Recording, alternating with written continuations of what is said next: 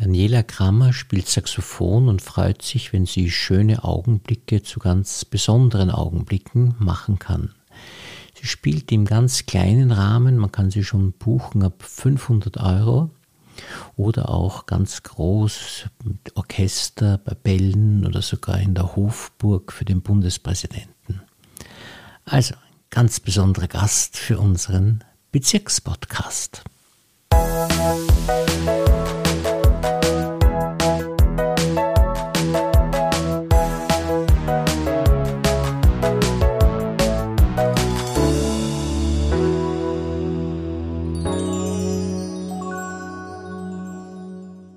Herzlich willkommen, liebe Frau Kramer, und vielen Dank, dass Sie sich für uns Zeit genommen haben. Ja, danke für die Einladung.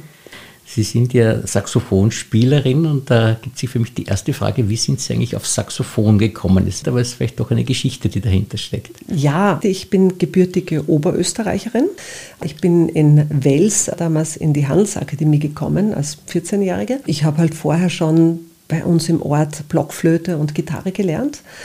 Wie ich dann in der Handelsakademie war, in der ersten Klasse ist ein Professor hereingekommen und hat gebeten, ich unterrichte Freifach Blasmusik, Blaskapelle, wer möchte mitmachen? Und irgendwie ist meine Hand von selber nach oben gegangen und ich habe dann draufgeschrieben auf diesen Zettel Blockflöte und Gitarre. Und der Herr Professor Fraunhuber hat mir dann natürlich angeschaut und gesagt, naja, das kann er in der Blaskapelle jetzt nicht wirklich brauchen, aber er hat da eine Klarinette und eine Telefonnummer und ich kann ja äh, mal bei dem Herrn anrufen, ob ich nicht Klarinette lernen möchte. Das heißt, das war so mein Erstkontakt mit einem Holzblasinstrument nachdem ich dann eine bestimmte Zeit lang halt dann wirklich Klarinette gespielt habe und Klarinette gelernt habe.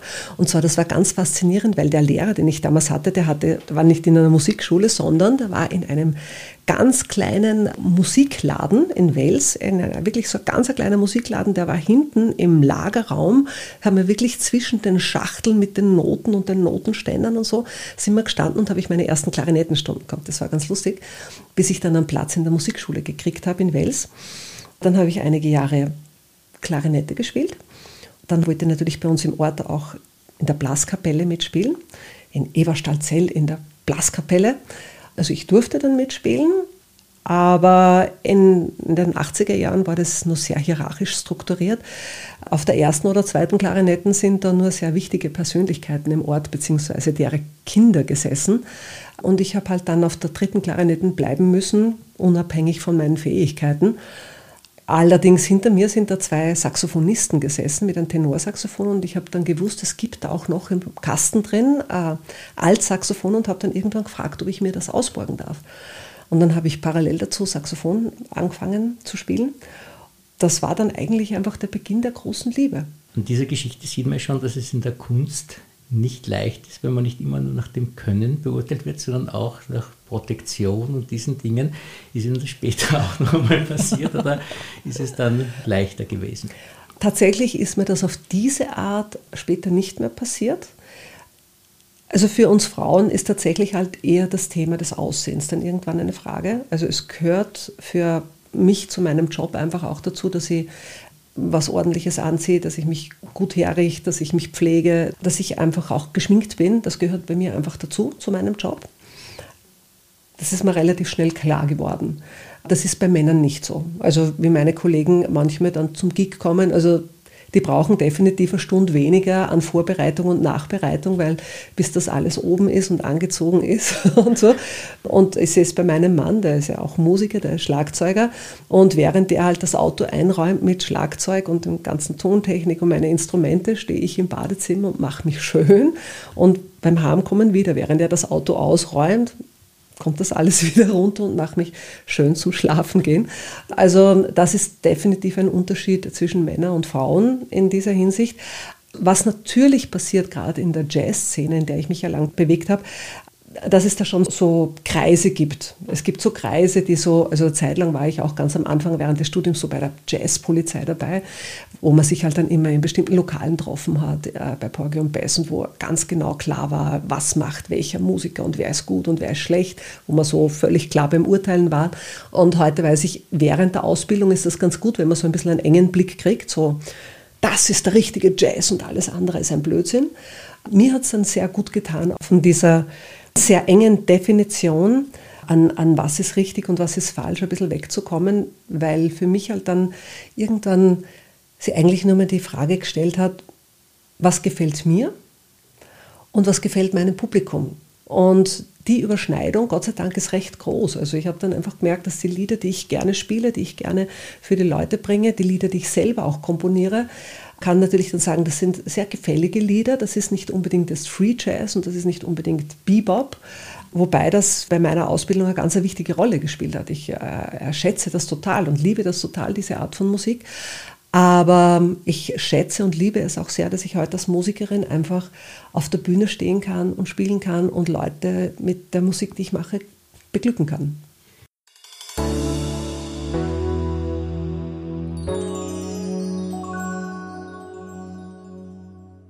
Sind Sie im Nachhinein eigentlich schon sicher froh, dass Sie aufs Saxophon gekommen sind?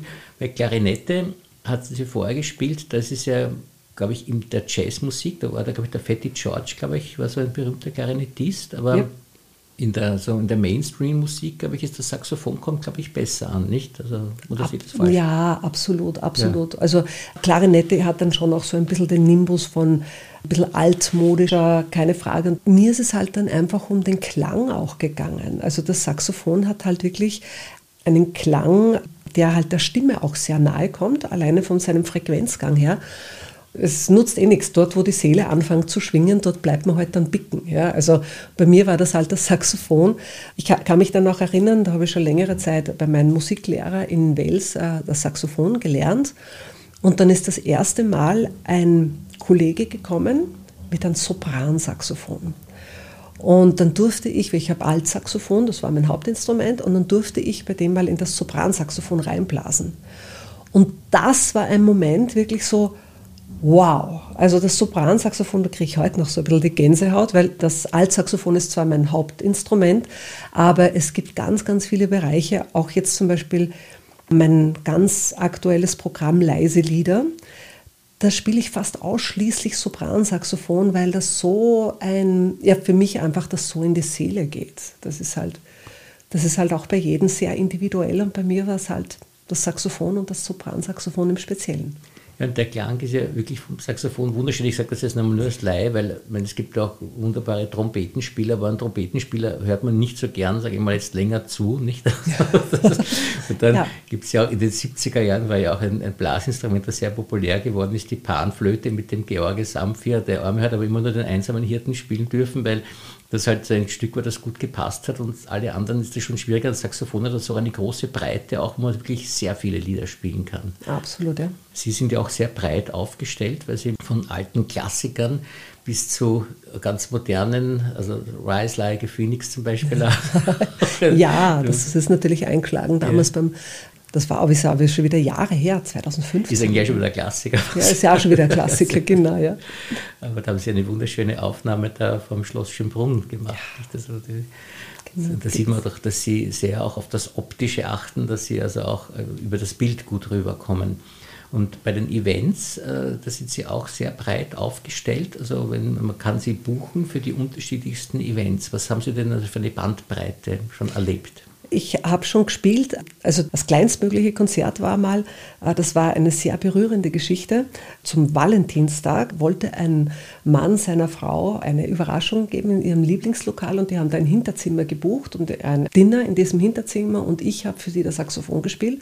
Und das war von dem her auch wahnsinnig aufregend, weil ihr Kind da gerade sehr krank gewesen ist an diesem Abend und dass sich das um Stunde nach Stunde nach hinten verschoben hat, bis sie dann irgendwann doch noch gekommen sind. Und ich dieses kleine ganz intime Konzert gespielt habe. Das war so das kleinstmögliche quasi.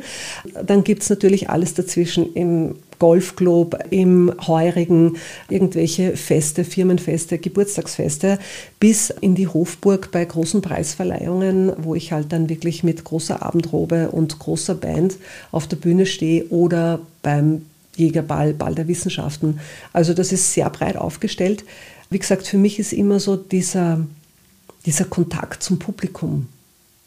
Einfach das, was mich äh, so fasziniert und wahrscheinlich auch das, was für mich ein großer Vorteil war, weil mir ging es nie in erster Linie darum, mich selbst so auszudrücken, sondern mir geht es bei jedem Auftritt darum, dass die Leute sich wohlfühlen. Und so gesehen, ich sehe mich auch wirklich so ein bisschen als Dienstleisterin, also als Kunsthandwerkerin vielleicht in, in musikalischer Hinsicht. Also Musik machen hat immer was mit Kunst zu tun, weil das wirklich eine, große handwerkliche Fähigkeiten bedarf auch, um das Instrument zu beherrschen, um die Musik also wirklich so zu spielen, wie es gehört. Gleichzeitig aber auch wirklich zu schauen, dass es eben den Leuten gut geht. Das ist mir einfach wichtig.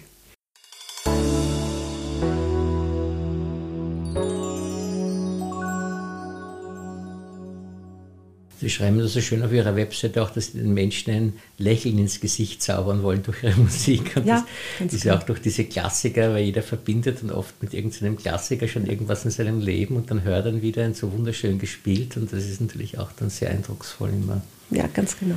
Es ist nicht nur so, dass Sie also Saxophon spielen, sondern also manchmal auch sogar mit Playback, also dass sie das sozusagen sich begleiten lassen. Das ist praktisch die kleinste Form sozusagen, dass nur unter Anführungszeichen ja. sie da stehen mit, der, mit dem Playback, sondern es ist so, dass sie eben auch in äh, größeren Ensembles spielen, auch mit Schauspielern teilweise zusammenarbeiten und wie gesagt, wie Sie schon angedeutet haben, es wird sehr groß. Auf Ihrer Website ist auch ein Bild äh, zu sehen, wo Sie mit dem Bundespräsidenten Fischer gemeinsam abgebildet sind, wo er Ihnen gerade das Saxophon aus der Hand ja, das war ein besonderer Moment, ja, wirklich. Das kann ich mir vorstellen.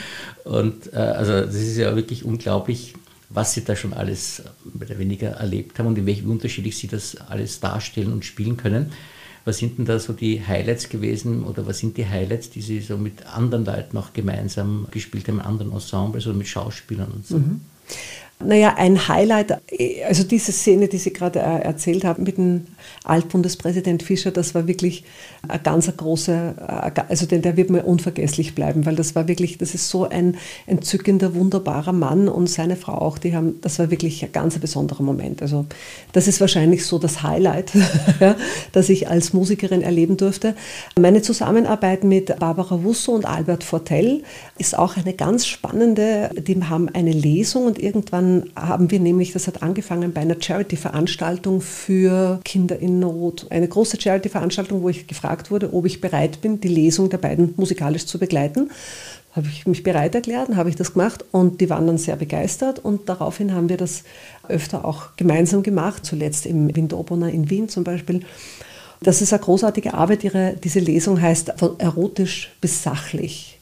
Gerade als Ehepaar bringen die da wirklich entzückende, äh, verrückte Texte auf die Bühne und ich begleite das musikalisch, das macht eine große Freude. Und eine andere Zusammenarbeit, die ich schon sehr, sehr lange habe, ist mit einer Schauspielerin, auch Petra Dienhoff. Wir haben uns beide kennengelernt, wie unsere Kinder sehr klein waren. Und da, also das ist wirklich schon über 20 Jahre dauert jetzt unsere Zusammenarbeit schon. Und das ist auch was ganz Besonderes, weil wir haben dann wirklich etwas entwickelt gemeinsam, was es so noch nicht gegeben hat. Heißt auch Wort und Ton, wo sie liest bestimmte Texte, ich spiele Musik und dann singen wir aber auch gemeinsam und zwar oft Texte, die ich ein bisschen abgewandelt habe oder wo ich spezielle Texte geschrieben habe für dieses Projekt. Ja, das ist auch eine, eine große Freude, dieses Projekt. Das heißt, Sie singen auch und äh, texten und komponieren Sie auch? Oder? Ja, ja, das hat während des Studiums eigentlich angefangen. Jetzt erst einmal als Übung, weil da muss man ja auch Komposition und Harmonielehre studiert man ja auch alles während des Instrumentalstudiums. Da bin ich dann irgendwie sehr interessiert daran gewesen, wie das funktioniert, Lieder zu machen. Jetzt bin ich aber keine Pianistin. Also ich habe natürlich so gut Klavier spielen lernen müssen, damit ich die Prüfung geschafft habe, weil das muss man lernen. Klavier muss jeder lernen, der Musik studiert. Man merkt dann auch, ich bin wirklich so der Vertikalspieler. Ja, und das Horizontale am Klavier, das ist für mich eigentlich Überforderung. Jetzt gehe ich beim Komponieren immer davon aus, wenn mir eine schöne Melodie einfällt oder wenn mir ein Text kommt und ich diesen Text, der kommt, wird zuerst zur Melodie und dann setze ich mich ans Klavier und schaue halt, äh, wie funktioniert das so und, und erinnere mich halt an, an das, was ich so gelernt habe in Harmonielehre und da sind manchmal ganz interessante Sachen dabei, weil ich halt als Nicht-Pianistin da ein bisschen einen unkonventionelleren Zugang habe. Und ja, deswegen macht mir auch große Freude. Das ist allerdings was, das ich wirklich eher so als zusätzliche Sache sehe, weil das ist so hin und wieder kommt es über mich und dann schreibe ich in relativ kurzer Zeit ein Lied auf.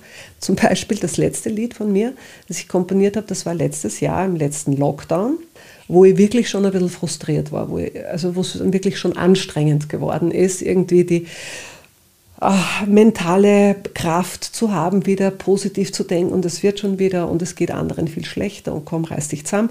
Also da war schon ein bisschen anstrengend und dann habe ich mir gedacht, okay, ich bin Musikerin, ich setze mich jetzt hin, ich komponiere jetzt ein Lied. Und ein anderer Teil von mir so, ich mag nicht, ich kann nicht, es braucht mich hier kein. Und ich, anderer Teil von mir wieder, nix da, du setzt dich hin, du komponierst jetzt ein Lied. Und habe mich wirklich hingesetzt und so, okay, was fällt mir ein? Okay, fällt mir halt was ein. Und dann habe ich so doch eine Stunde vor mich hin komponiert. Am nächsten Tag habe ich nochmal drüber geschaut und dann habe ich mir das Lied selber vorgespielt. Und dann bin ich draufgekommen, dieses Lied heißt When Music Came Back Again. Es gibt noch keine richtige Aufnahme davon, aber die wird sicher bald mal geben und landet dann eher auf YouTube oder auf Spotify. Und das ist ein richtig schöner Song dann geworden. Also da hat quasi ein Teil meiner Seele wirklich seinen Weg wieder gefunden ins Ja, wir machen weiter, du bist Musikerin, das geht schon. Also war ganz eine interessante Erfahrung für mich.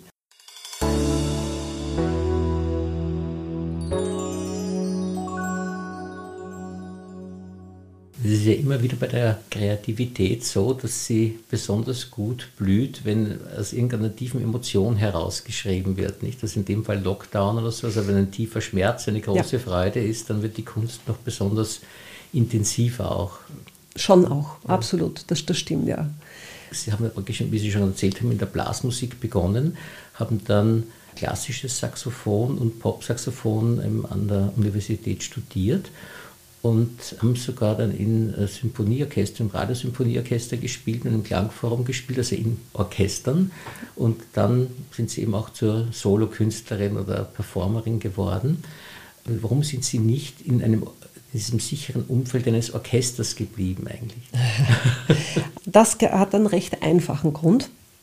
Es gibt nur sehr wenige Saxophonstellen und es gibt ein wahnsinniges Ellbogengerangel darum. Da fliegen dann schon die Haken tief, weil natürlich jeder, der dann unbedingt dahin will, da wirklich auch bereit ist, alles dafür zu tun weil es eben nicht so viel zu dieser Stelle gibt. Und ich bin irrsinnig dankbar über die Erfahrungen. Ich durfte wirklich mit dem Radiosymphonieorchester im goldenen Musikvereinssaal spielen. Also wow, das war wirklich für mich, das ist auch einer dieser musikalischen Highlights, wo du denkst, wow, als Studentin da mal mitzuspielen oder auch im Radiosinfonieorchester, wirklich im äh, Proben, wie das damals war. Also ich hoffe ja, dass es das noch lange geben wird, weil alleine die Probenarbeiten, das war ganz spannend, was da passiert, wie das passiert. Ja. Oder im Klangforum auch, mit denen habe ich nach Berlin fliegen dürfen und haben in Berlin auftreten dürfen. Das waren ganz tolle Erfahrungen, aber ich habe dann schon gemerkt, äh, die Orchestermusikerin bin ich nicht. Und habe dann auch gemerkt, eben so dieses Gerangel um diesen einen Job, das tue ich mir nicht an. Es wollte nämlich auch mein Professor damals, mein Klassikprofessor, wollte, dass ich weiter studiere, dass ich Konzertfach fertig studiere quasi ich habe dann gemerkt, also da gab es Leute, die halt wirklich auch diesen Ehrgeiz gehabt haben und die auch diese Bereitschaft gehabt haben, weil da musst du wirklich hart arbeiten dafür. Da gibt es eine ganz eine klare Vorstellung, so muss der Ton klingen und da musst du hart arbeiten, damit du dorthin kommst. Und ich habe dann gemerkt, eigentlich zieht es mich eher Richtung Popmusik, Richtung Jazz, weil ich habe dann parallel eben auch angefangen bei einem, beim Klaus Dickbauer, den ich schon aus Oberösterreich kannte, wirklich Jazz zu studieren. Und im Jazz äh, geht es darum, dass du deine eigene Stimme findest, dass du deinen eigenen Ausdruck findest. Und in der Klassik geht es darum, dass du den perfekten Ausdruck, der schon vorgegeben ist, findest.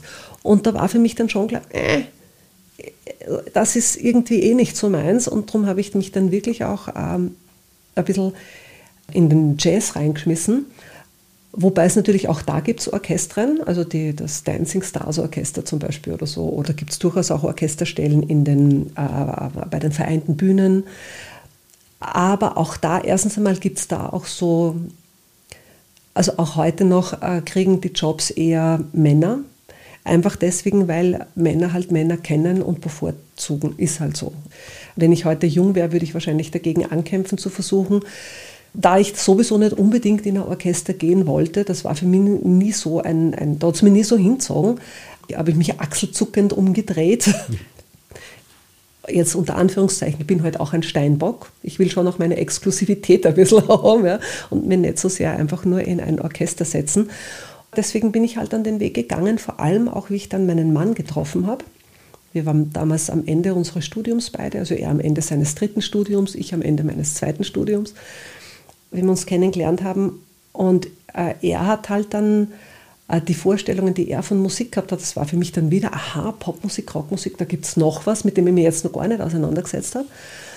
Dann habe ich halt wirklich so für mich meine persönliche Stimme gefunden, die profitiert von der klassischen Ausbildung, wo ich wirklich auf Präzision und auf einen schönen Ton achten gelernt habe.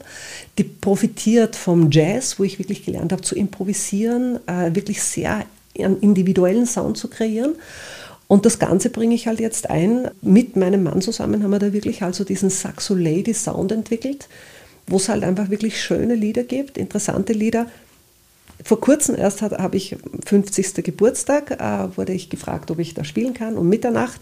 Äh, sie wünschen sich das Lied Reality von La Boom. Klar, unsere Generation, da haben wir das erste Mal geschmust, alle miteinander. Dann habe ich dieses Lied wieder dazu gelernt, äh, weil das war gerade noch nicht im Repertoire. Jetzt ist es im Repertoire und freue mich immer irrsinnig über solche Dinge. Ja, da gehen auch manche feuchte Augen wahrscheinlich. Schon, oder? Ja. Oh.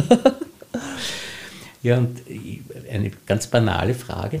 Ist das Saxophon spielen, also über Blasinstrument nicht sehr anstrengend auch, weil Sie müssen ja auch viel üben, nehme ich an. Und ich denke, ich stelle mir vor, ich habe schon hier und da ein Blasinstrument hineingeblasen, also natürlich nur, um das auszuprobieren, ob ich einen Ton überhaupt rauskriege. Und dann habe ich schon überlegt, also ein Lied zu spielen oder mehrere, das ist eigentlich sehr anstrengend. Ja, ich meine, ich spiele jetzt wirklich seit weit über 30 Jahren Saxophon. Das heißt, eine bestimmte, also die Muskeln, die ich brauche, um Saxophon zu spielen, diese Technik habe ich mittlerweile wirklich viel geübt habe ich während meines Studiums und äh, immer wieder, wenn ich ein neues Repertoire lerne, dann übe ich auch viel. Ansonsten tue ich jetzt eher spielen. Also ich gebe es zu, ich habe äh, hin und wieder ein paar Schüler, die vorbeikommen, denen sage ich immer, ihr müsst schon täglich unbedingt üben und das ist auch wirklich wichtig für die.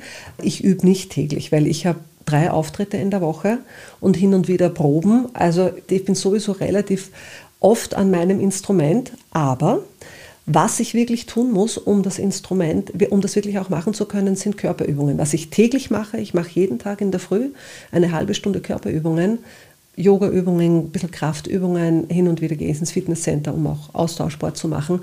Wenn das Wetter nicht schön ist, sonst trenne ich lieber im Wald herum. Aber das ist schon was, äh, das sage ich auch wirklich jedem, wenn du länger ein Musikinstrument lernen willst, musst du auf deinen Körper achten. Du musst wirklich, egal ob es Yoga ist, ob es irgendeine andere Art von Sport ist, aber du musst wirklich, weil der Rücken hält das auf die Dauer nicht aus. Es ist wirklich eine Hochleistungsarbeit, die wir hier machen mit unserem Instrument und da muss der Körper aufrecht sein, weil sonst kriegt man Probleme.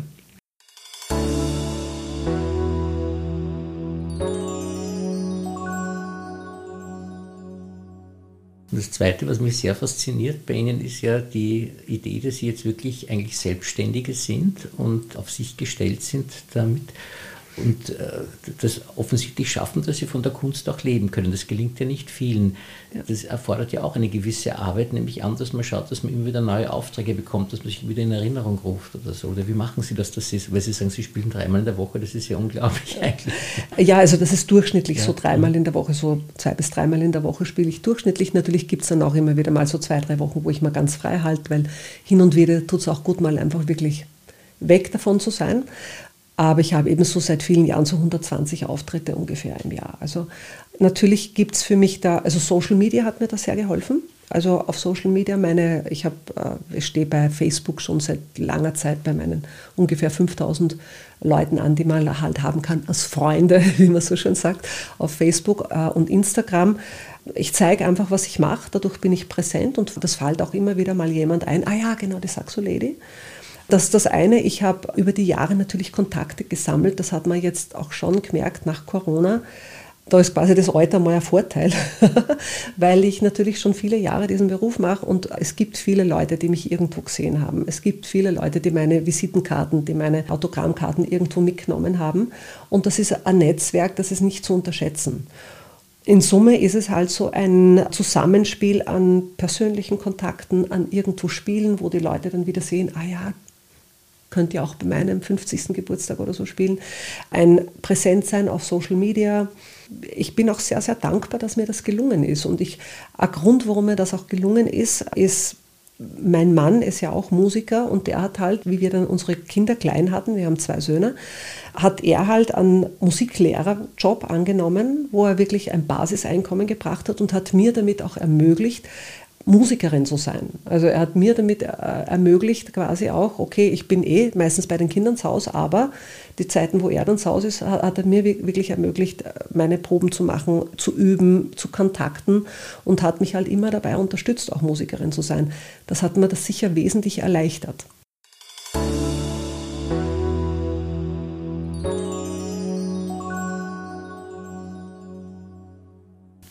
Gutes Team. Ja. Sie müssen selbst auch gut sein, weil das ist auch dann die Mundpropaganda. Und so, man sagt, ah, da habe ich alle Saxophonspielerin ja. gehört und das ja. ist nicht dann, und dann läuft es offensichtlich von selbst. Ja, zum Abschluss noch unseren Fragebogen, um Sie ein bisschen näher kennenzulernen. Jetzt die Frage an die Musikerin, die immer traditionell recht schwierig zu beantworten ist. Was ist denn Ihre Lieblingsmusik?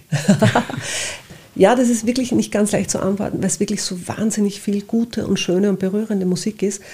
Ich sage zu dieser Frage am liebsten, meine Lieblingsmusik ist immer die, die ich jetzt gerade mache. Und das passt ja auch gut, dann ist man wirklich mit Liebe dabei. Nicht? Das, ist ja auch wichtig. Und gibt es einen bevorzugten Film, den Sie gerne sehen? Ja, ich meine, grundsätzlich bin ich ein Trekkie.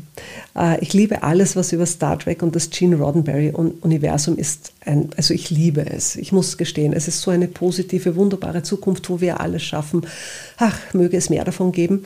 Allerdings gibt es da jetzt abseits davon einen Film, der halt wirklich als mein absoluter Lieblingsfilm gilt, der insofern damit zu tun hat, weil es eine Parodie auf Star Trek-Universum ist. Und zwar heißt der Film Galaxy Quest. Und der ist so wahnsinnig lustig und gut gemacht, den kann ich mir immer wieder anschauen. Bevorzugtes Buch, das Sie gerne lesen und empfehlen könnten? Ähm, also mein Lieblingsautor ist Terry Pratchett. Es gibt jetzt nicht so ein Lieblingsbuch, weil ich lese wahnsinnig gern. Ich lese auch gern Stephen King. Also ich lese einfach gern, was ich in die Finger kriege.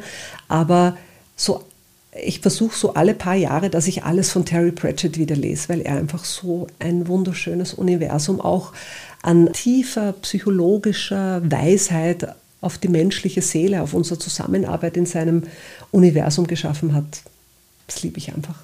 Da sieht man, dass Sie so den tiefen Wunsch nach einem Paralleluniversum hätten. Nein, nein, nein, nein, nein. Ich hätte den tiefen Wunsch, dass wir es hier schaffen, wieder dieses Positive auch in die Welt äh, zu bringen, dass wir das schaffen können. Was, wir, haben auf, äh, wir haben Probleme hier und äh, wo Menschen zusammenkommen, präselt Das ist ganz normal, weil jeder hat auch eine andere Vorstellung von richtig und falsch.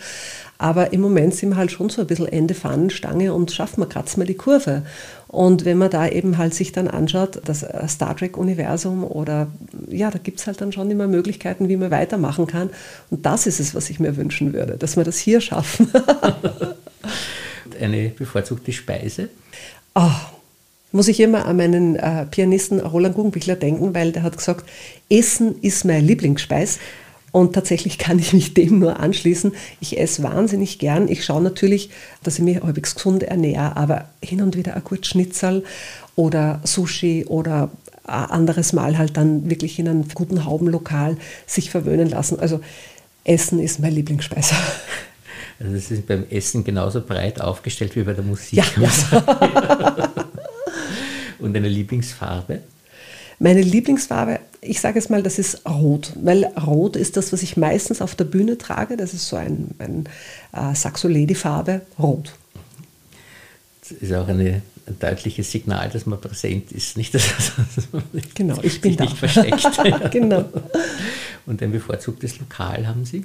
In, da gibt es in Hitzing tatsächlich unser Lieblingslokal, wo wir gerne mal Mittagessen hingehen.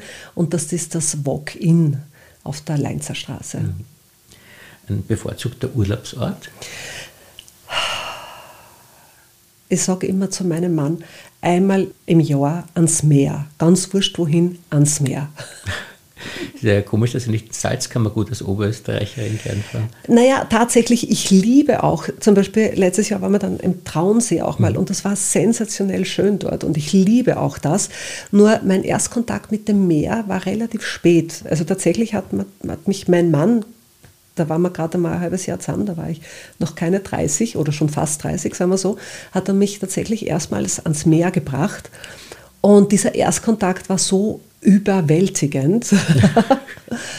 Deswegen ist das für mich wirklich so Also einmal im Jahr das Meer spüren, das hat schon sowas von Urmutterkraft zu tun mhm. für mich. So, da spürt man die Erde noch ein Stückchen mehr als sonst überall. Ich liebe auch die Berge. Ich liebe es auch bei uns im Wiener Wald einfach unsere Wanderstrecken zu gehen. Wir sind sehr, sehr oft so als Ausgleich zu den vielen Menschen bei Veranstaltungen, als Ausgleich dann einmal einfach nur im Wald herumrennen, im Wiener Wald bei uns. Herrlich, es ist so schön. Aber einmal im Jahr irgendwo er hat mich tatsächlich auch schon mal an die Nordsee geschleppt, aber da bin ich nur bis zu die Knie ins Wasser, ich gebe es zu. Aber ich war auch dort im Meer. Und wenn Sie den Satz ergänzen müssten, ich bin? Ich bin wahnsinnig dankbar dafür, Musikerin sein zu dürfen. Das glaube ich, das ist wirklich ein wunderschöner Beruf auch. Und haben Sie ein Lebensmotto? Weitermachen immer weitermachen. Das wünsche ich Ihnen von ganzem Herzen. Vielen, vielen Dank für dieses wirklich sehr interessante Gespräch. Ich bedanke mich für die Einladung und einen schönen Tag noch.